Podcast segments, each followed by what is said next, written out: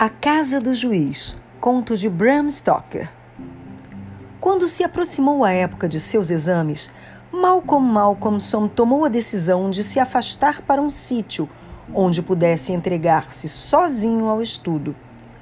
Temia a atração do mar e também lhe dava medo o completo isolamento rural, pois de há muito conhecia seus encantos.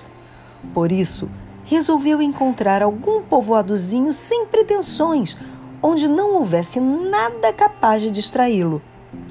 Absteve-se de perguntar a qualquer de seus amigos por um lugar semelhante, pois estava seguro de que cada um deles lhe recomendaria um lugar onde teria conhecidos. E se Malcolm desejava evitar seus amigos, muito mais ainda desejava evitar os amigos de seus amigos. Portanto, decidiu procurar ele mesmo o lugar. Encheu a maleta com peças de roupa mais necessárias e os livros, e tomou passagem para a primeira estação do guia de estradas de ferro, cujo nome não lhe era conhecido. Quando, ao cabo de três horas, desceu em Benchurch, estava convencido de ter apagado tão bem suas pegadas que nada o impediria de desfrutar a aprazível oportunidade de continuar seus estudos. Dirigiu-se à única pousada que existia no povoado e tomou alojamento para a noite. Em Benchurch fazia-se mercado cada três semanas e então o povoado transbordava de gente, mas nos restantes 20 dias era tão atraente quanto um deserto. Na manhã seguinte à sua chegada, Malcolmson começou a procurar um domicílio mais isolado que a tranquila pousada do bom viajante.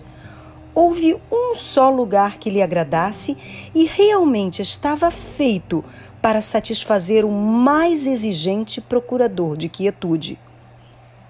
Em realidade, a palavra quietude não é a mais adequada para se aplicar ao edifício desolação é o termo capaz de dar uma ideia de seu isolamento. Era uma velha casa muito sólida, de estilo jacobino, com janelas sumamente estreitas e colocadas muito mais altas do que é habitual. Além disso, estava cercada por um alto muro de tijolos, mais próprio de uma fortaleza que de uma propriedade particular. Porém, todos esses detalhes satisfizeram Malcolm. É este o lugar que ando procurando, pensou, e se puder utilizá-lo, considerar-me-ei feliz. Sua alegria foi aumentando ao comprovar que não estava habitado. Na agência dos Correios se inteirou do nome do procurador, que demonstrou grande surpresa quando Malcolmson lhe propôs alugar parte do velho edifício. O Sr. Carnford, notário local e agente dos proprietários, era um homenzinho simpático e confessou francamente o prazer que sentia ao ver que alguém desejava morar ali. A falar a verdade, devia estar satisfeitíssimo, em benefício dos proprietários, de que alguém esteja disposto a viver dentro da casa. Nem sequer deveria pedir-lhe um centavo teria dado dinheiro para que alguém quisesse habitar entre essas velhas paredes, a fim de que a gente se acostumasse a ver habitado esse edifício. Tem estado vazio durante tantos anos que começaram a circular rumores e fantasias a seu respeito. E esses rumores e essas fantasias só desaparecerão vendo-o ocupado. Embora não seja mais que por um estudante como o senhor que quer estar tranquilo durante algum tempo. Malcolmson achou inútil interrogar o agente acerca dos rumores e fantasias de que falava. Sabia que seria fácil obter maiores informações de outras fontes. Pagou o aluguel de três meses, guardou o recibo e tomou nota do nome de uma mulher que provavelmente se prestaria a cuidar dele durante algumas horas diárias. Por fim, saiu do gabinete do notário com as chaves no bolso. Quando chegou à pousada, foi em busca da dona, que era uma mulher alegre e amável, e pediu-lhe conselho acerca dos móveis e comida que necessitaria. Quando lhe disse onde ia morar, A boa senhora levou as mãos à cabeça. Na casa do juiz! exclamou, empalidecendo intensamente. Tem certeza? O jovem explicou a localização do edifício, cujo nome ignorava. Essa mesma, essa mesma! É a casa do juiz! Malcolmson pediu à mulher que lhe explicasse por que chamava assim a casa e que havia de mal nela. A mulher explicou-lhe que o nome lhe adivinha por ter sido habitada muitíssimos anos antes. Não sabia quantos, pois era de outro ponto da região, mas acreditava que mais de um século, por um juiz cujas terríveis sentenças o haviam tornado famoso. Todos os acusados lhe tinham um medo enorme. Quanto ao que tivesse de mal na casa, não sabia a estalajadeira. Tinha-o perguntado a todos, muito a miúdo, mas ninguém pudera esclarecer suas dúvidas. Todos diziam que havia alguma coisa e, por sua parte, ela não passaria uma hora naquela casa nem por todo o dinheiro do banco de Drinkwater. Depois se apressou em desculpar-se por ter falado daquela maneira. Perdoe-me que lhe diga, mas faz muito mal em ir morar lá.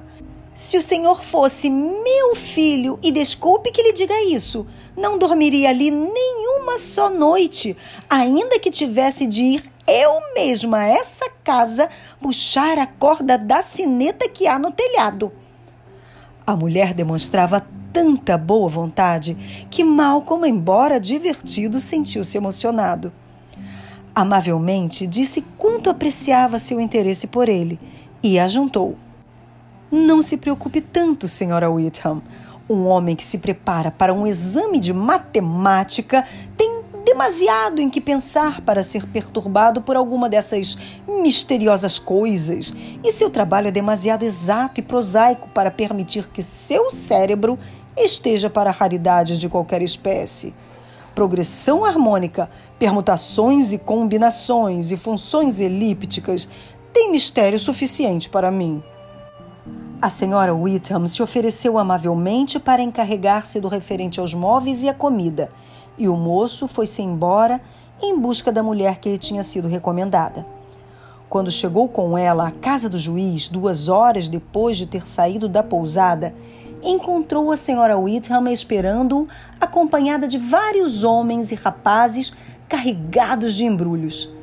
Numa carreta vinha uma cama, pois, como disse a estalajadeira, as mesas e cadeiras estariam certamente em bom estado, porém, uma cama que não se tinha arejado em 50 anos não era leito próprio para um moço dormir.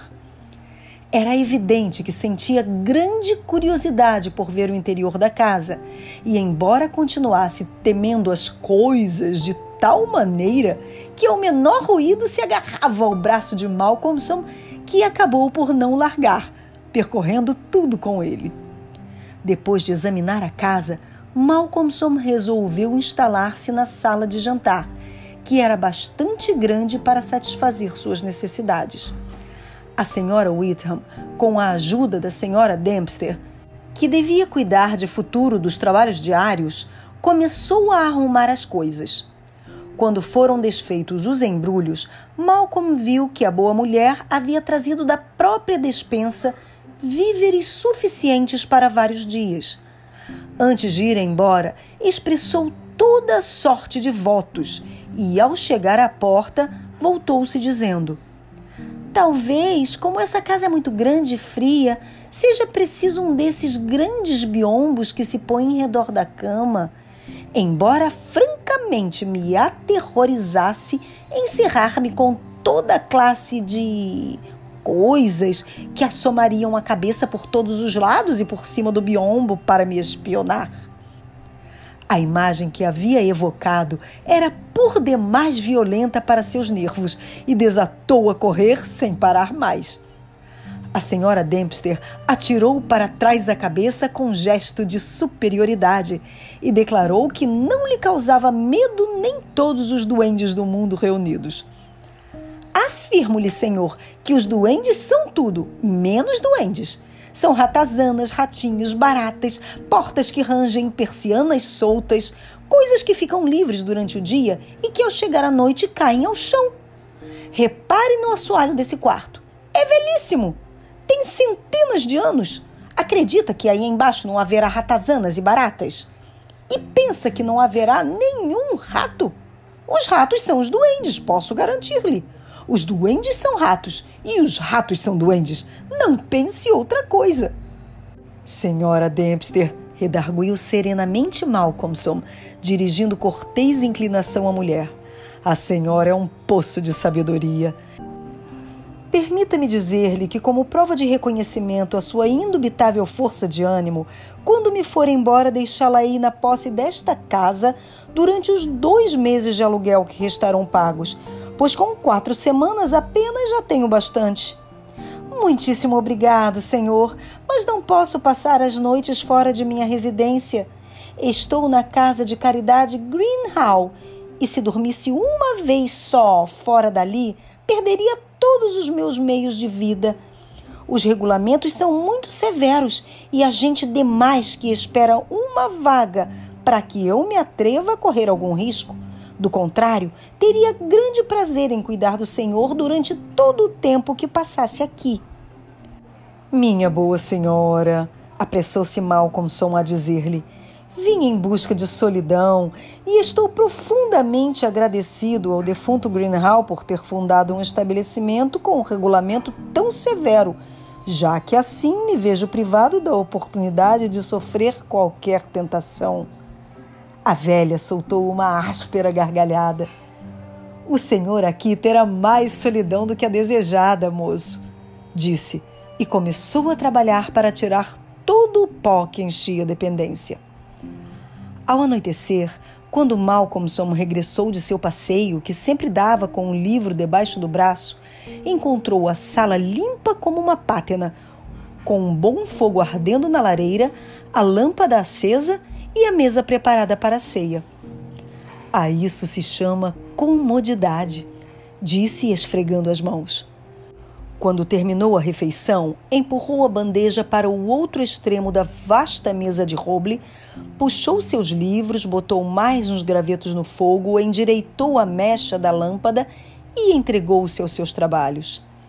Continuou neles até às onze, hora em que o deixou um momento para endireitar o fogo e a lâmpada e preparar uma taça de chá.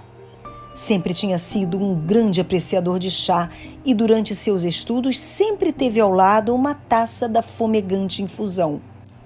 Aquele descanso era um verdadeiro luxo e fruiu-o com voluptuosidade. O avivado fogo ardia alegremente na lareira, coroado de centelhas e enchendo de sombras misteriosas o aposento. Enquanto bebia o chá quentinho, Malcolmson começou a notar, pela primeira vez, o ruído que produziu os ratos. Não pode ser que tenham feito isso durante todo o tempo que eu estive estudando, monologou. Tê-lo-ia notado? À medida que o ruído crescia, o moço foi se convencendo de que era novo. Sem dúvida, a princípio, os ratos se assustaram com a presença de um estranho, com a luz e o fogo. Vendo, porém, que passava o tempo sem nada lhes acontecer, foram se tornando mais atrevidos, até se portarem como tinham por hábito. Quantos e quão estranhos ruídos produziam, por cima e por baixo do assoalho. Corriam, mordiam, rascavam. Malcolm sorriu ao recordar as palavras da senhora Dempster. Os duendes são ratos e os ratos são duendes o chá começou a produzir seus efeitos como estimulante nervoso e cerebral. Apresentava-se-lhe uma perspectiva de produtivo trabalho antes que terminasse a noite. E para gozar o prazer da dita perspectiva, o jovem se permitiu longa olhadela ao redor. Tomou a lâmpada e percorreu lentamente a habitação, perguntando por que teria estado abandonada por tanto tempo uma casa tão bonita. Os entalhes, as divisões e o assoalho eram do melhor roble, e os lavrados das portas e janelas eram de verdadeiro mérito. Dos muros pendiam alguns quadros, porém tão cobertos de pó e sujeira que era impossível distinguir qualquer pormenor deles por muito perto que colocasse a lâmpada. De quando em quando, via um buraco tapado pela cabeça de alguma ratazana, cujos olhos brilhavam à luz, mas que desaparecia imediatamente, lançando um grito de terror. O que mais admirava era a corda da sineta, que pendia do teto num canto à direita da lareira. Aproximou pesada poltrona do fogo e sentou-se a tomar a última taça de chá. Quando terminou, avivou o fogo e voltou ao seu trabalho, sentando-se a um lado da mesa com fogo à esquerda. Durante algum tempo, os ratos molestaram-no com seu contínuo rebuliço, porém acabou por acostumar-se com eles. Como a gente se habitua ao tic-tac de um relógio ou ao rugido de água de uma catarata, e se enfrascou de tal maneira em seu trabalho tudo no mundo, à exceção do problema que tratava de resolver, desapareceu de sua vista. De súbito levantou a cabeça. Ainda não tinha resolvido o problema. No ar vibrava essa sensação da hora que precede o alvorecer, tão temida por aqueles cuja vida está em perigo pela enfermidade. Havia cessado o estrondo que produziam os roedores. Sem dúvida, foi o súbito silêncio que o sobressaltou. O fogo estava quase apagado. Ao olhar para a lareira, apesar de todo o seu sangue frio, deu um respingo. Na poltrona onde havia tomado o chá, encontrava-se sentada enorme ratazana que o fitava com intensa e malévola firmeza. Malcolm fez um movimento como que para assustá-la, porém o roedor não se moveu. Depois, o moço fingiu que ia tirar-lhe alguma coisa. O animalejo tampouco fez o menor movimento, limitando-se a mostrar ameaçador seus afilados colmilhos. Ao mesmo tempo, seus olhos brilharam furiosos.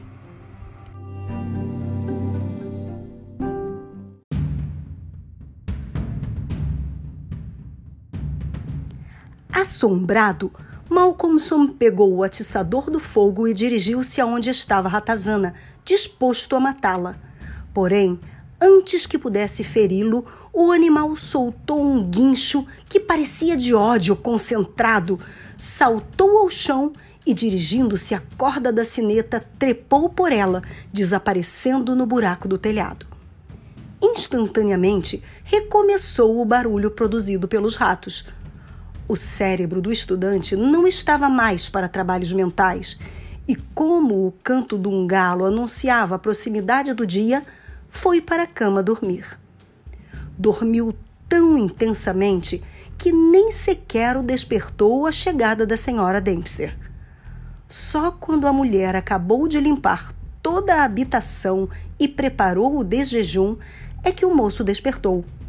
Estava ainda um tanto cansado pelo trabalho da noite, porém uma taça de chá forte reanimou-o bastante e, apanhando um livro, saiu a dar o seu passeio matinal, levando uns sanduíches para não ter necessidade de voltar a casa para comer. Encontrou um tranquilo atalho entre duas fileiras de olmos a curta distância do povoado e ali passou a maior parte do dia estudando seu Laplace. Ao voltar, entrou para fazer uma visita à senhora Whitham e agradecer-lhe sua bondade. Quando a mulher o viu chegar, saiu ao seu encontro e moveu a cabeça, dizendo: O senhor trabalhou demais. Está mais pálido que de costume. Trabalho demasiado e pouco dormir não é bom para ninguém. Mas conte-me, como passou a noite? Suponho que bem, não é? Não imagina a alegria que tive quando esta manhã a senhora Dempster me disse que o senhor estava bom. Passei uma boa noite. As coisas não me aborreceram muito, só as ratazanas. Por certo que a casa está infestada. Uma delas, um velho demônio, sentou-se na minha própria poltrona junto do fogo e não quis fugir até que a ameaçasse com um dos ferros da lareira. Então escapou pela corda da sineta e escondeu-se em algum lugar do teto ou da parede. Virgem Santa! exclamou a estalajadeira. Um velho diabo e sentado junto do fogo numa poltrona? Tome muito cuidado, moço. Tome cuidado. Falando em brincadeira, se dizem a miúdo grandes verdades. Que insinua a senhora? Dou-lhe minha palavra que não a entendo. Um velho diabo? Talvez o velho diabo, senhor, não se ria. Vocês, moços, zombam frequentemente das coisas que fazem estremecer os velhos. Não importa. Oxalá possa rir sempre. Isso é o que lhe desejo. E a boa mulher sorriu com simpatia, aplacados de momento seus temores. Aquela noite, o tumulto das ratazanas começou mais cedo. Em realidade, principiou antes que ele chegasse à casa e só cessou enquanto sua presença foi uma surpresa para elas. Depois de cear, sentou-se junto do fogo, esteve um pouco fumando e, quando acabou de limpar a mesa, começou a trabalhar como antes. Aquela noite, os roedores molestaram-no muito mais que a anterior. Era insuportável o estrondo que provocavam com suas unhas e dentes eram cada vez mais atrevidos, assomando a entrada de seus buracos e todas as frestas do teto e do assoalho, que pareciam cobertos de luzinhas vermelhas. De quando em quando, os mais atrevidos faziam sortidas ao solo e às molduras do entalhe. Se o molestavam demasiado, Malcolmson lançava algum grito para espantá-los, fazendo que regressassem como centelhas às suas guaridas. E assim foi transcorrendo a noite. E Malcolmson, apesar do barulho, aprofundou-se cada vez mais em seu trabalho. De súbito se interrompeu, como na vez anterior, inquieto pelo súbito silêncio. Não se ouvia nenhum só atrito de unhas, nenhum ranger de dentes, nem tampouco nenhum guincho. A quietude era sepulcral. Recordou o estranho acontecimento da outra noite e instintivamente dirigiu o olhar à poltrona colocada perto da lareira. E a mesma estranha sensação o assaltou. Ali, no enorme assento de roble, se achava a gigantesca ratazana que o olhava fixamente com seus olhos malignos. Instintivamente agarrou o que tinha mais perto, um livro de logaritmos, e lhe atirou. O livro foi mal dirigido e a ratazana, vendo-se ameaçada de perto, escapou pela corda da sineta. Coisa estranha! Como a noite precedente, a partida da ratazana foi seguida pelo início do tumulto. Nessa ocasião, como na outra, Malcolm não pôde ver por onde desaparecia o animalejo, pois o verde quebra-luz de sua lâmpada deixava em trevas a parte superior da sala. Consultando seu relógio, o moço viu que era quase meia-noite e, sem lamentar a distração, levantou-se para endireitar o fogo e preparar seu chá. Havia adiantado muito seu trabalho e permitiu-se o luxo de fumar um cigarro indo sentar-se na poltrona de roble junto da lareira. Enquanto fumava, começou a imaginar que gostaria de saber onde desaparecia Ratazana, pois o jovem tinha certas ideias relacionadas com uma boa ratoeira. O resultado foi que acendeu outro candeeiro e o colocou de maneira que sua luz desse em cheio no lado direito da parede junto à lareira. Depois reuniu todos os livros que tinha a seu redor e colocou-os à mão para atirar contra o animal. Por fim, colheu a ponta da corda e amarrou-a à mesa debaixo da lâmpada. Enquanto a manejava, reparou quão flexível era, sobretudo tendo em conta que era muito grossa e que havia muito tempo que não era utilizada. Com ela poderia enforcar-se um homem pensou. Quando terminou seus preparativos, olhou satisfeito ao redor e disse: Parece-me que desta vez saberemos alguma coisa a teu respeito, amiguinha. Reencetou seu trabalho e, a princípio, como antes, Sentiu-se perturbado pelos guinchos das ratazanas, mas ao cabo de pouco se perdeu entre as proposições e os problemas.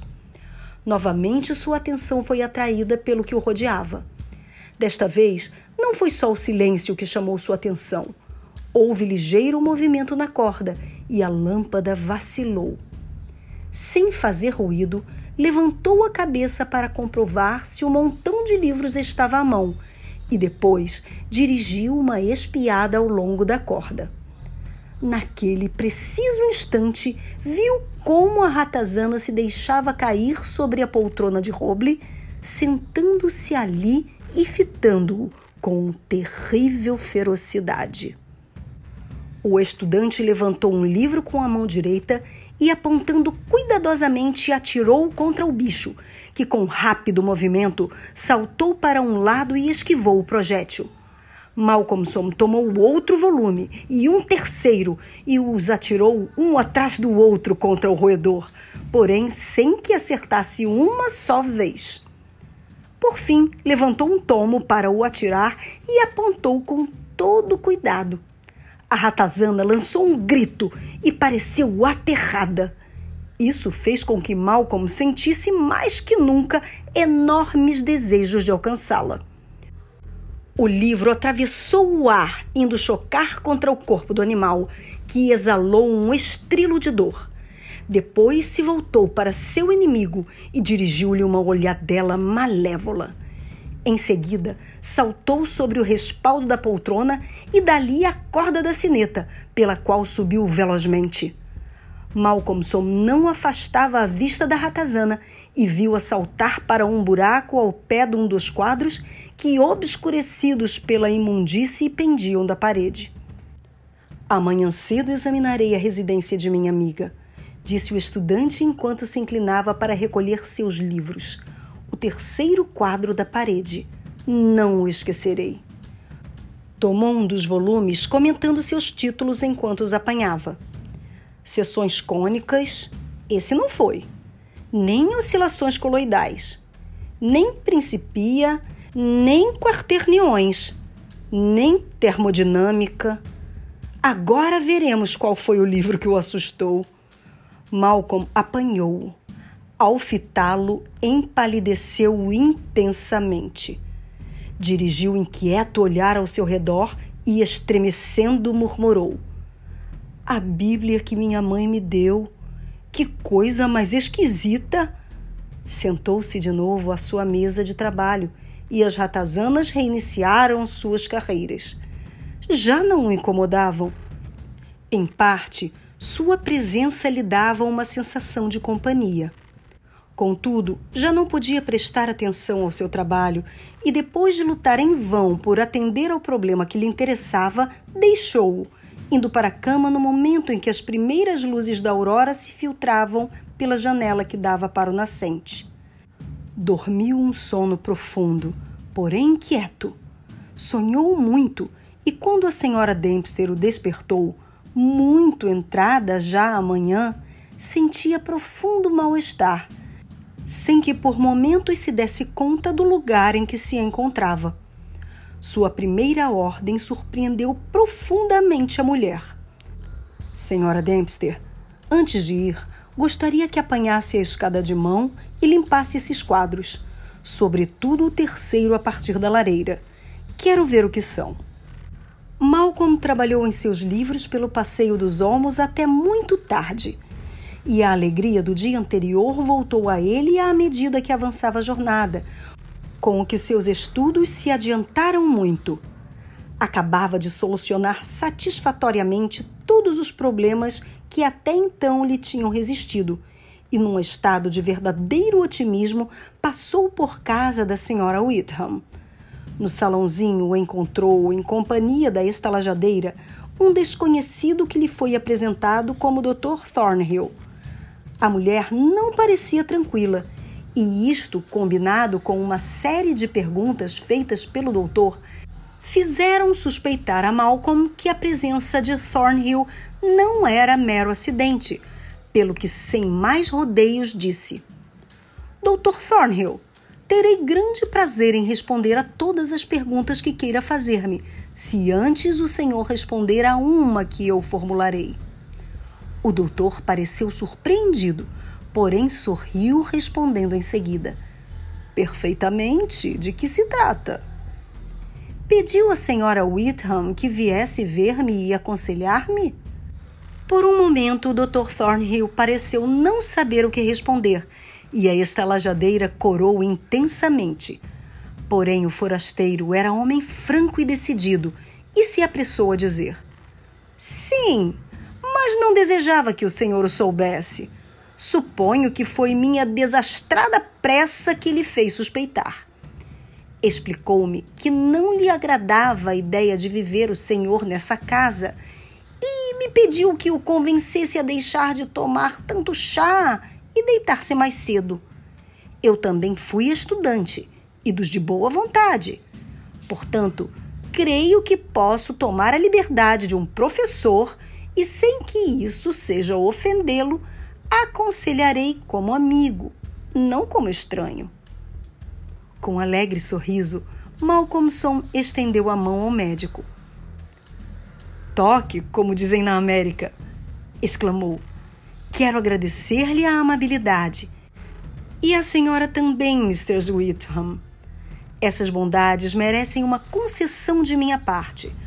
Prometo-lhe que não tomarei mais chá forte até que vocês me permitam, e que esta noite me deitarei no máximo a uma hora. Estão satisfeitos? Muito, respondeu o médico. Agora conte-nos o que notou na velha casa. Malcolmson me explicou com todo detalhe o ocorrido nas últimas noites. De quando em quando foi interrompido pelas exclamações da senhora Whitham, até que, por fim, quando relatou o episódio da Bíblia, a estalajadeira traduziu em gemidos suas emoções e não se serenou até que lhe foi administrado um copo de conhaque com água. O Dr. Thornhill escutou com crescente gravidade. Quando terminou a narração e a senhora Whitham se tranquilizou, perguntou: A ratazana sobe sempre pela corda da sineta? Sempre. Suponho que o senhor deve saber já que espécie de corda é essa, não? Disse o médico ao cabo de breve pausa. Não. Que é? Trata-se da mesma que o verdugo utilizava para todas as vítimas do rancor judicial do juiz interrompeu o outro gemido da senhora Whitham e houve de novo que tratar-se de fazê-la voltar a si. Consultando seu relógio, Malcolmson comprovou que era hora já de ir cear e encaminhou-se à sua casa antes do completo restabelecimento da senhora Whitham. Esta, quando melhorou, assaltou o doutor com irritadas perguntas acerca do que pensava ao pôr no cérebro do estudante ideias tão terríveis. Bastante coisa há já ali para assustá-lo, terminou ela. Senhora, respondeu o Dr. Thornhill, minha intenção era totalmente diversa. Queria atrair sua atenção para a corda e fixá-la ali Pode ser que esteja num estado de esgotamento por causa de excessivo estudo, embora jurasse que é o rapaz mais são de cérebro e corpo que eu já vi. Todavia, isso de ratos e do diabo. O doutor moveu a cabeça e prosseguiu. Ter-me-ia prestado a passar uma noite com ele, mas estou certo de que teria tomado como uma ofensa Pode ser que durante a noite tenha alguma alucinação e, nesse caso, desejo que puxe a corda. Estando só, isso nos servirá de aviso e chegaremos a tempo de ser-lhe úteis. Esta noite me deitarei bastante tarde e manterei o ouvido bem atento. Não se alarme se Benchurch tiver uma surpresa antes de romper o dia. Que quer o senhor dizer, doutor? Ora, quero dizer que não me assombraria se essa noite ouvíssemos tocar o sino da casa do juiz. Quando Malcolmson chegou à casa, já era mais tarde que de costume e a senhora Dempster já tinha ido embora. Não podia ser descuidada e os regulamentos da Casa de Caridade de Green Hall eram duros.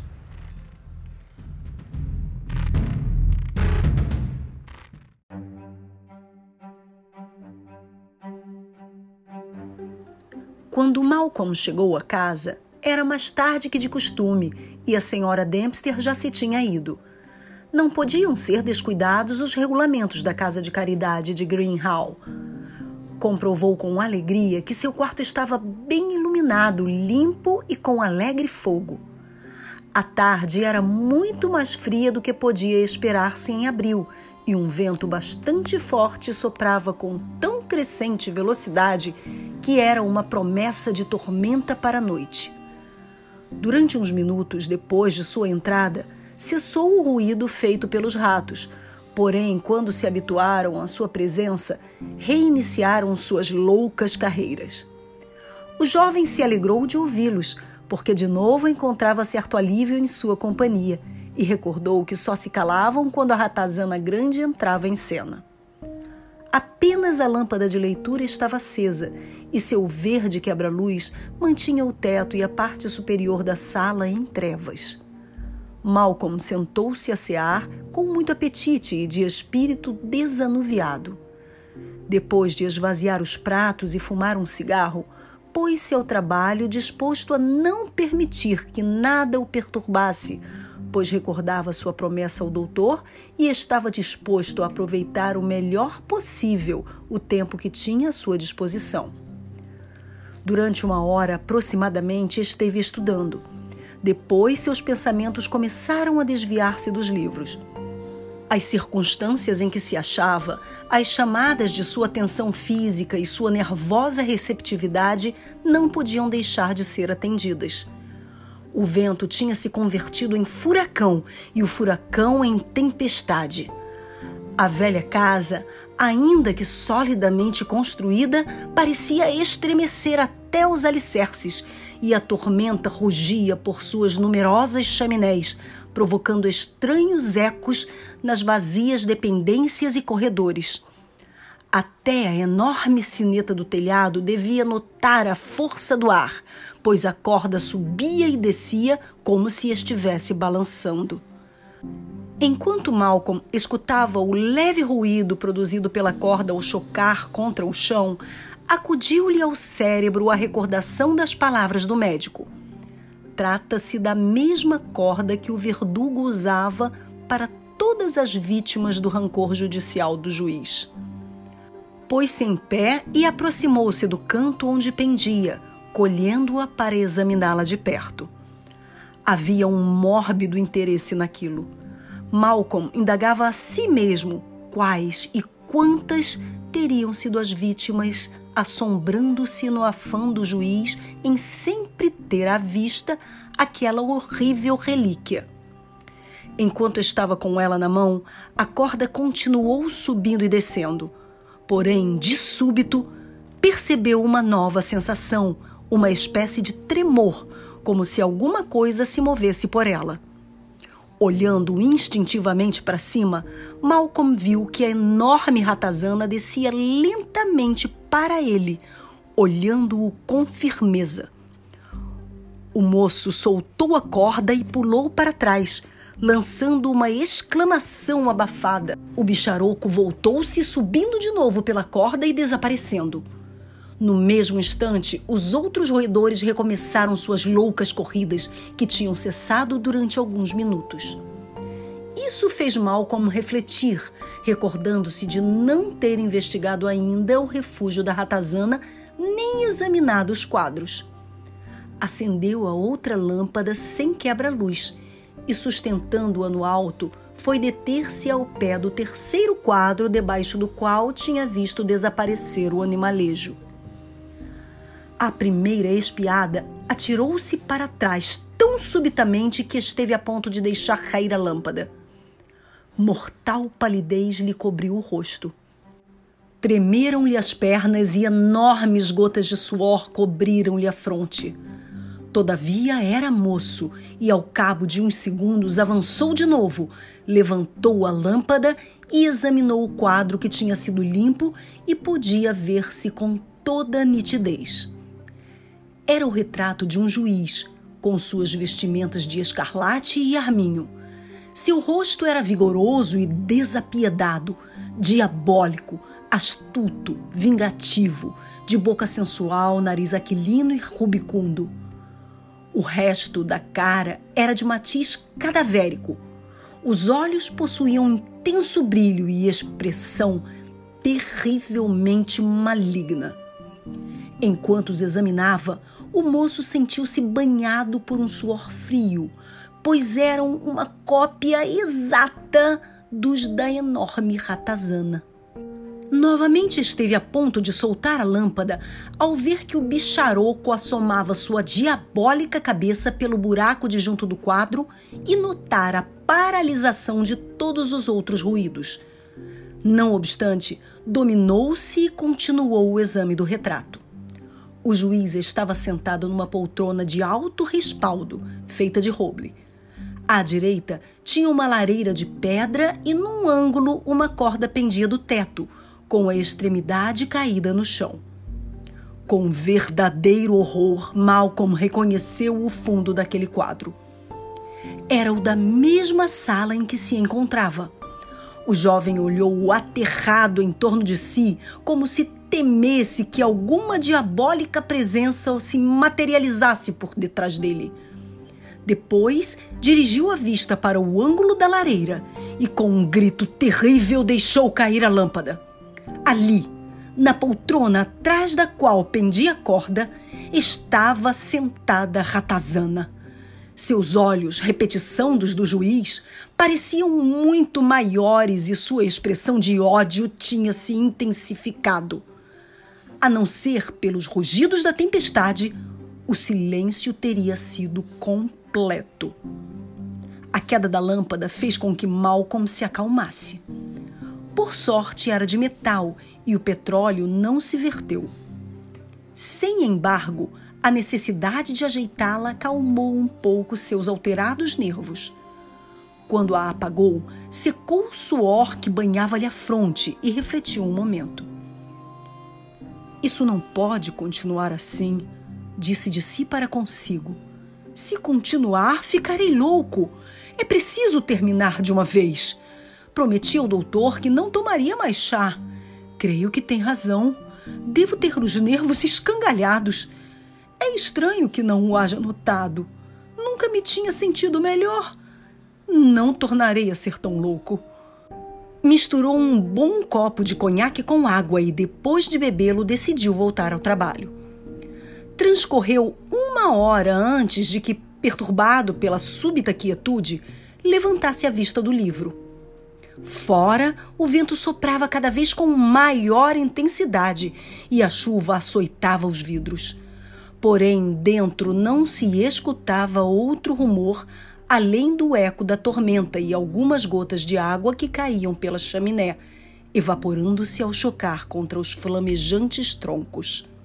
O fogo tinha diminuído bastante.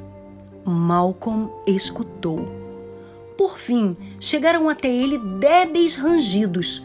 Soavam no lugar de onde pendia a corda, e o moço pensou que fossem produzidos pelo movimento da sineta. Não obstante, ao levantar a vista, viu a débil luz que a enorme ratazana estava roendo a corda cerca de uns três metros do solo quando Malcolm a descobriu, o trabalho já estava quase terminado e o pedaço de corda caiu sobre o assoalho com um brando golpe. A ratazana ficou pendurada no outro extremo, balançando-se de um lado para o outro.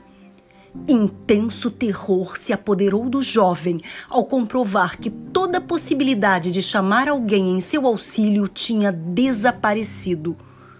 Porém, no mesmo instante, violentíssima ira ocupou seu posto e, apanhando o livro que estava lendo, atirou-o contra a ratazana. O animalejo se deixou cair ao solo, contra o qual se chocou com bastante força. Malcolm correu para ele, porém o roedor saltou para um lado e desapareceu, perdendo-se entre as sombras da dependência. O moço compreendeu que já não poderia fazer mais nada naquela noite e, no intuito de distrair-se perseguindo a ratazana, tirou o quebra-luz da lâmpada. Ao fazer isto, as trevas da parte superior da sala fundiram-se ao impulso da luz, que, em comparação das trevas anteriores, resultava intensíssima. Donde estava, Malcolm via ante si o terceiro quadro. Esfregou os olhos, surpreso, e terrível pânico se apoderou dele. No centro do retrato aparecia irregular extensão de lona escura, tão nova como quando foi cravada no bastidor. O fundo era o mesmo de antes: a poltrona, a lareira, a corda. Porém, a figura do juiz tinha desaparecido. Gelado de medo, Malcolm voltou-se lentamente e pôs-se a tremer como um possesso todo seu vigor o abandonou e sentiu-se incapaz de qualquer ação ou movimento. Nem sequer podia pensar. A única coisa que ainda estava em condições de fazer era ver e ouvir. Ali, na ampla poltrona de seu quarto, estava sentado o juiz, com suas vestimentas de púrpura e arminho, com seus malévolos olhos fitando-o vingativamente e com um sorriso de triunfo curvando os seus sensuais lábios, enquanto com as mãos erguia um boné negro. Pareceu a Malcolm que o sangue se afastava de seu coração. Fora continuava o rugido do vento e a tempestade. Mesclado com eles, chegaram as doze badaladas da meia-noite que soaram no relógio da praça do mercado. Durante um espaço de tempo que lhe pareceu interminável, o jovem permaneceu imóvel como uma estátua, com os olhos dilatados pelo horror, sem alento. Quando o relógio começou a soar, intensificou-se o sorriso no rosto do juiz, e ao ouvir-se a última badalada, pôs o negro boné sobre a peruca lentamente se levantou da poltrona e apanhou o pedaço de corda que estava no chão. Acariciou-o com as mãos, como se gozasse tocando-o. E depois começou a fazer um nó, apertou-o, puxando-o com o pé, e acabou fazendo um laço que conservou nas mãos.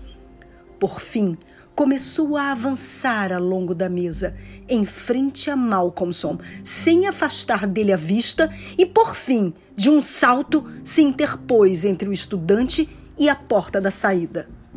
Malcolmson compreendeu que estava encurralado e tentou pensar o que devia fazer. Nos olhos do juiz havia irresistível fascinação que o obrigava a olhar para o horrível personagem viu como ele se aproximava, sempre fechando a passagem para a porta, e levando o nó corrediço, atirava-o contra ele como se pretendesse laçá-lo.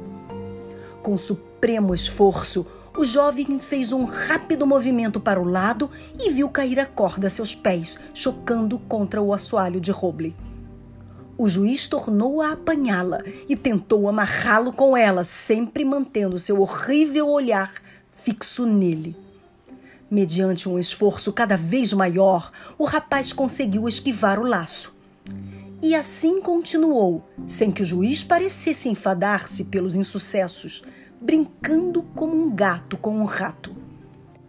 Por fim, desesperado, não podendo já resistir mais àquilo, Malcolmson relanceou a vista em torno de si. A lâmpada iluminava muitíssimo mais pelos numerosos buracos do chão, paredes e teto, assomavam os ratos suas cabeças. Nos olhinhos dos roedores encontrou o estudante profundo alívio. Levantou a vista e descobriu que o pedaço de corda que ainda pendia da sineta estava cheio de ratazanas. Nem um milímetro estava livre delas. E a cada momento chegavam mais que se amontoavam sobre suas companheiras. Eram tantas que seu peso começou a fazer oscilar a sineta. Dong! Foi uma badalada muito leve. Porém, a próxima seria mais forte. Ao ouvir o sonido, o juiz, que não tinha afastado a vista de Malcolmson, levantou também a cabeça e um esgar de ira se espalhou em seu rosto. Seus olhos brilharam como carvões acesos e golpeou o chão com tanta violência que a casa pareceu estremecer. Um trovão ensurdecedor seguiu-se a um relâmpago no momento em que o juiz levantava de novo o laço, enquanto as ratazanas seguiam acudindo em grandes massas à corda. Dessa vez, a horrível personagem acercou-se mais de sua vítima. Enquanto se aproximava e abrindo o nó corrediço. Ao chegar mais perto, pareceu que algo paralisador emanava dele e Malcolmson ficou rígido como um cadáver. Percebeu o contato de uns dedos gelados em seu pescoço enquanto lhe ajustavam a corda. O nó foi se apertando apertando, apertando. Depois, o juiz, colhendo entre os seus fortes braços o rígido corpo do estudante, colocou-o de pé na poltrona de roble e, subindo junto dele, estendeu a mão e apanhou a ponta da corda que pendia da sineta. Ao fazê-lo, as ratazanas fugiram guinchando e desapareceram pelo buraco do teto apanhando a extremidade do nó corrediço que rodeava o pescoço de Malcolmson, amarrou a corda da sineta e depois, descendo, afastou a poltrona. Quando a sineta da casa do juiz começou a soar, uma grande multidão se reuniu em poucos momentos.